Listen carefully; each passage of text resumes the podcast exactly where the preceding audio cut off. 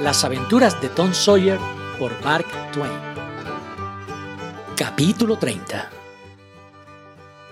Antes del primer barrunto del alba, en la madrugada del domingo, Hawk subió a tientas por el monte y llamó suavemente a la puerta del galés. Todos los de la casa estaban durmiendo, pero era un sueño que pendía de un hilo a causa de los emocionantes sucesos de aquella noche. Desde una de las ventanas gritó una voz. ¿Quién es? Hawk, con mendroso y cohibido tono, respondió: Hágame el favor de abrir. Soy Hawk Finn. De noche o de día siempre tendrás esta puerta abierta, muchacho, y bienvenido.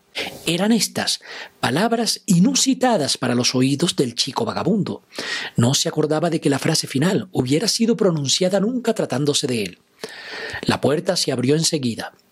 Le ofrecieron asiento y el viejo y sus hijos se vistieron a toda prisa. Bueno, muchacho, espero que estarás bien y que tendrás buen apetito, porque el desayuno estará a punto tan pronto como asome el sol, y será de lo bueno. Tranquilízate en cuanto a eso. Yo y los chicos esperábamos que hubieras venido a dormir aquí. Estaba muy asustado, dijo Hawk, y eché a correr. Me largué en cuanto oí las pistolas, y no paré en tres millas. He venido ahora porque quería enterarme de lo ocurrido, ¿sabe usted?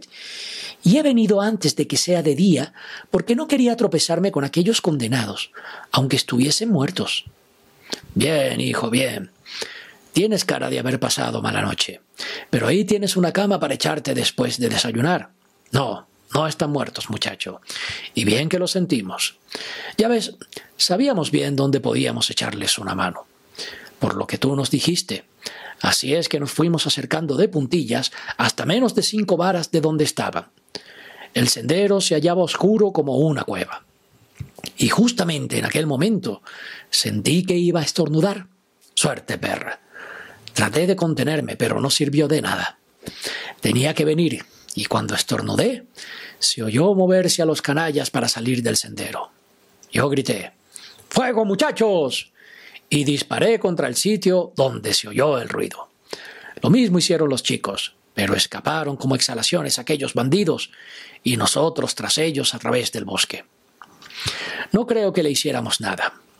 Cada uno de ellos soltó un tiro al escapar, pero las balas pasaron zumbando sin hacernos daño.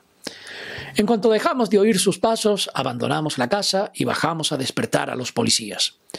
Juntaron una cuadrilla y se fueron a vigilar la orilla del río y tan pronto como amanezca va a dar una batida el sheriff por el bosque y mis hijos van a ir con él y su gente. Lástima que no sepamos las señas de esos bribones. Eso ayudaría mucho, pero me figuro que tú no podrías ver en la oscuridad la pinta que tenían, ¿no es eso? Sí, sí, los vi abajo en el pueblo y los seguí. Magnífico. Dime cómo son. Dímelo, muchacho. Uno de ellos es el viejo mudo español que ha andado por aquí una o dos veces. El otro es uno de mala traza destrozado. Basta, muchacho, basta. Los conocemos. Nos encontramos con ellos un día en el bosque, por detrás de la finca de la viuda, y se alejaron con disimulo. Andando, muchachos, a contárselo al sheriff. Ya desayunaréis mañana. Los hijos del galés se fueron enseguida. Cuando salían de la habitación, Hawk se puso en pie y exclamó Por favor, no digan a nadie que yo di el soplo, por favor. Muy bien, si tú no quieres, Hawk. Pero a ti se te debía el agradecimiento por lo que has hecho. No, no, no digan nada. Después de irse sus hijos, el anciano galés dijo Esos no dirán nada, ni yo tampoco. Pero ¿por qué no quieres que se sepa? Hawk no se extendió en sus explicaciones, más allá de decir que sabía demasiadas cosas de uno de aquellos hombres y que por nada del mundo quería que llegase a su noticia que él, Hawk, sabía algo en contra suya, pues lo mataría por ello sin la menor duda. El viejo prometió una vez más guardar secreto y añadió ¿Cómo se te ocurrió seguirlos? Parecían sospechosos. Hawk permaneció callado mientras fraguaba una respuesta con la debida cautela.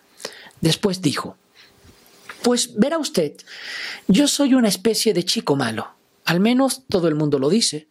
Y no tengo nada que responder. Y algunas veces ocurre que no puedo dormir a gusto por ponerme a pensar en ello y como tratando de seguir por mejor camino. Y eso me pasó anoche. No podía dormir y subía por la calle dándole vueltas al asunto. Y cuando llegaba a aquel almacén de ladrillos junto a la posada de Templanza, me recosté de espaldas a la pared para pensar otro rato. Bueno, pues en aquel momento llegan esos dos prójimos y pasan a mi lado con una cosa bajo el brazo, y yo pensé que la habrían robado. El uno iba fumando y el otro le pidió fuego. Así es que se pasaron delante de mí y la lumbre de los cigarros les alumbró las caras. Y vi que el alto era el español sordomudo, por la barba blanca y el parche en el ojo, y el otro era un fascineroso roto lleno de jirones. ¿Y pudiste ver los jirones con la lumbre de los cigarros? Esto azoró a Hawk por un momento. Después respondió, Bueno, no sé, pero me parece que lo vi. Después ellos echarían a andar. ¿Y tú? Sí, lo seguí. Eso es. Quería ver lo que traían entre manos. Pues marchaban con tanto recelo. Los seguí hasta el portillo de la finca de la viuda, y me quedé en lo oscuro, y oí al de los harapos interceder por la viuda, y el español juraba que le había de cortar la cara. Lo mismo que le dije a usted y a sus dos. ¿Cómo? ¿El mudo dijo todo eso? Hawk había dado otro irremediable tropezón. Hacía cuanto podía para impedir que el viejo tuviera el menor barrunto de quien pudiera ser el español, y parecía que su lengua tenía empeño en crearle dificultades a pesar de todos sus esfuerzos. Intentó por diversos medios salir del atolladero, pero el anciano no le quitaba ojo y se embarulló cada vez más. Muchacho, dijo el galés, no tengas miedo de mí. Por nada del mundo te haría el menor daño. No, yo te protegeré, he de protegerte. Ese español no es sordomudo, se te ha escapado sin querer y ya no puedes enmendarlo. Tú sabes algo de ese español y no quieres sacarlo a colación. Pues confía en mí, dime lo que es y fíate de mí, no he de hacerte traición. Hawk miró un momento los ojos sinceros y honrados del viejo, y después se inclinó y murmuró en su oído. No es español, es Joe el indio. El galés casi saltó de la silla. Ahora se explica todo, dijo. Cuando hablaste de lo de abrir las narices y despuntar orejas, creí que todo eso lo habías puesto de tu cosecha para adorno, porque los blancos no toman ese género de venganzas. Pero un indio, eso ya es cosa distinta. Mientras despachaban el desayuno, siguió la conversación.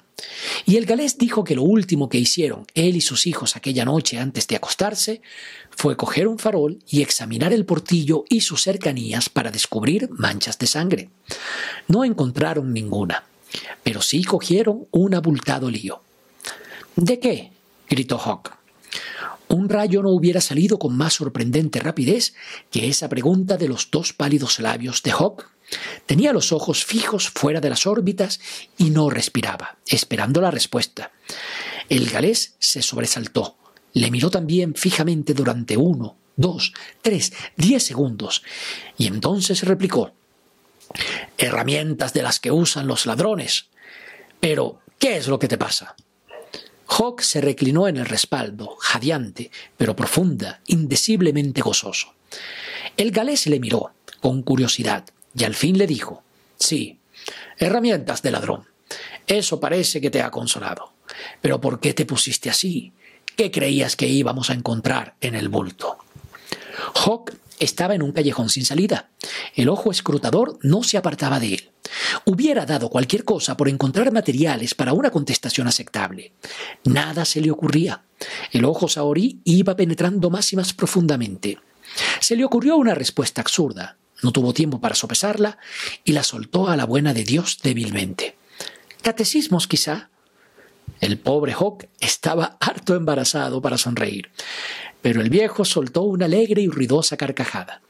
Hizo sacudirse convulsivamente todas las partes de su anatomía y acabó diciendo que risas así eran mejor dinero en el bolsillo porque disminuían la cuenta del médico como ninguna otra cosa. Después añadió Pobre chico, estás sin color y cansado. No debes de estar bueno, no es de extrañar que se te vaya la cabeza. Y no estés en tus cabales. Con descansar y dormir quedarás como nuevo. Hawk estaba rabioso de ver que se había conducido como un asno y que había dejado traslucir su sospechosa nerviosidad, pues ya había desechado la idea de que el bulto traído de la posada pudiera ser el tesoro, tan pronto como yo el coloquio junto al portillo de la finca de la viuda. No había hecho, sin embargo, más que pensar que no era el tesoro, pero no estaba cierto de ello, y por eso la mención de un bulto capturado bastó para hacerle perder la serenidad. Pero, en medio de todo, se alegraba de lo sucedido, pues ahora sabía sin posibilidad de duda que lo que llevaba no era el tesoro, y esto le devolvía la tranquilidad y el bienestar a su espíritu. La verdad era que todo parecía marchar por buen camino. El tesoro tenía que estar aún en el número dos. No había de pasar el día sin que aquellos hombres fueran detenidos y encarcelados. Y Tom y él podrían apoderarse del oro sin dificultad alguna y sin temor a interrupciones. Cuando acababan de desayunar, llamaron a la puerta. Hawk se levantó de un salto para esconderse, pues no estaba dispuesto a que se le atribuyera ni la más remota conexión con los sucesos de aquella noche.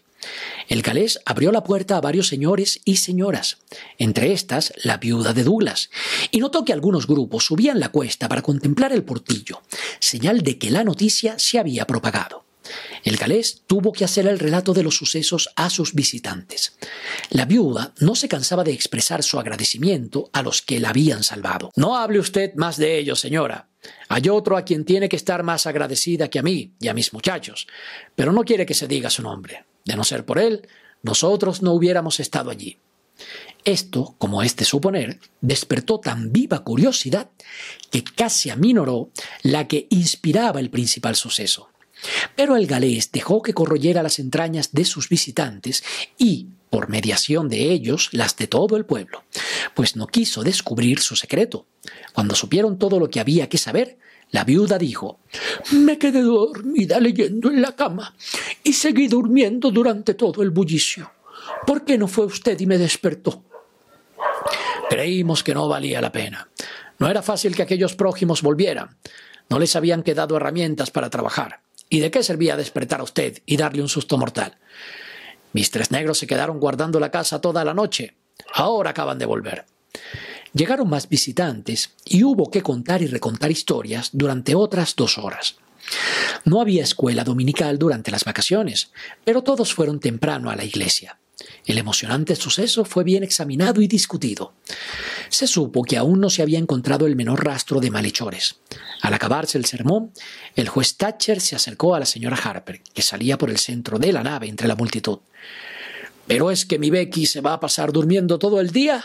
le dijo. Ya me figuraba yo que estaría muerta de cansancio. ¿Su Becky? Sí, contestó el juez alarmado. ¿No ha pasado la noche en casa de usted? ¡Ca! No, señor. La esposa del juez palideció y se dejó caer sobre un banco. En el momento que pasaba tía Polly hablando apresuradamente con una amiga. Buenos días, señora, dijo. Uno de mis chicos no aparece. Me figuro que se quedaría a dormir en casa de una de ustedes y que luego habrá tenido miedo de presentarse a la iglesia. Ya le ajustaré las cuentas. La señora Thatcher hizo un débil movimiento negativo con la cabeza y se puso aún más pálida. No ha estado con nosotros, dijo la señora Harper, un tanto inquieta. Una viva ansiedad contrajo el rostro de tía Polly. Joe Harper, ¿has visto a Mitón esta mañana? Joe hizo memoria, pero no estaba seguro de si le había visto o no. La gente que salía se iba deteniendo. Fueron extendiéndose los cuchicheos y en todas las caras se iba viendo la preocupación y la intranquilidad. Se interrogó ansiosamente a los niños y a los instructores. Todos decían que no habían notado si Tony y Becky estaban a bordo del vapor en el viaje de vuelta. La noche era muy oscura y nadie pensó en averiguar si alguno faltaba. Un muchacho dejó escapar su temor de que estuviera aún en la cueva. La madre de Becky se desmayó.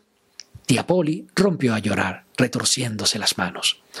La alarma corrió de boca en boca, de grupo en grupo y de calle en calle, y aún no habían pasado cinco minutos cuando las campanas comenzaron a voltear clamorosas y todo el pueblo se había echado a la calle.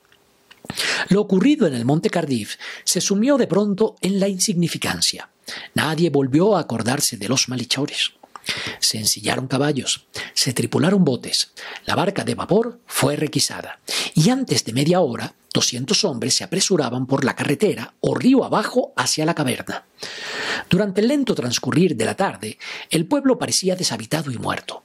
Muchas vecinas visitaron a tía Polly y a la señora Thatcher para tratar de consolarlas, y lloraron con ellas además, y eso era más elocuente que las palabras. El pueblo entero pasó la interminable noche en espera de noticias, pero la única que se recibió cuando ya clareaba el día fue la de que hacían falta más velas y que enviasen comestibles. La señora Thatcher y tía Polly estaban como locas. El juez les mandaba recados desde la cueva para darles ánimos y tranquilizarlas, pero ninguno motivaba esperanzas.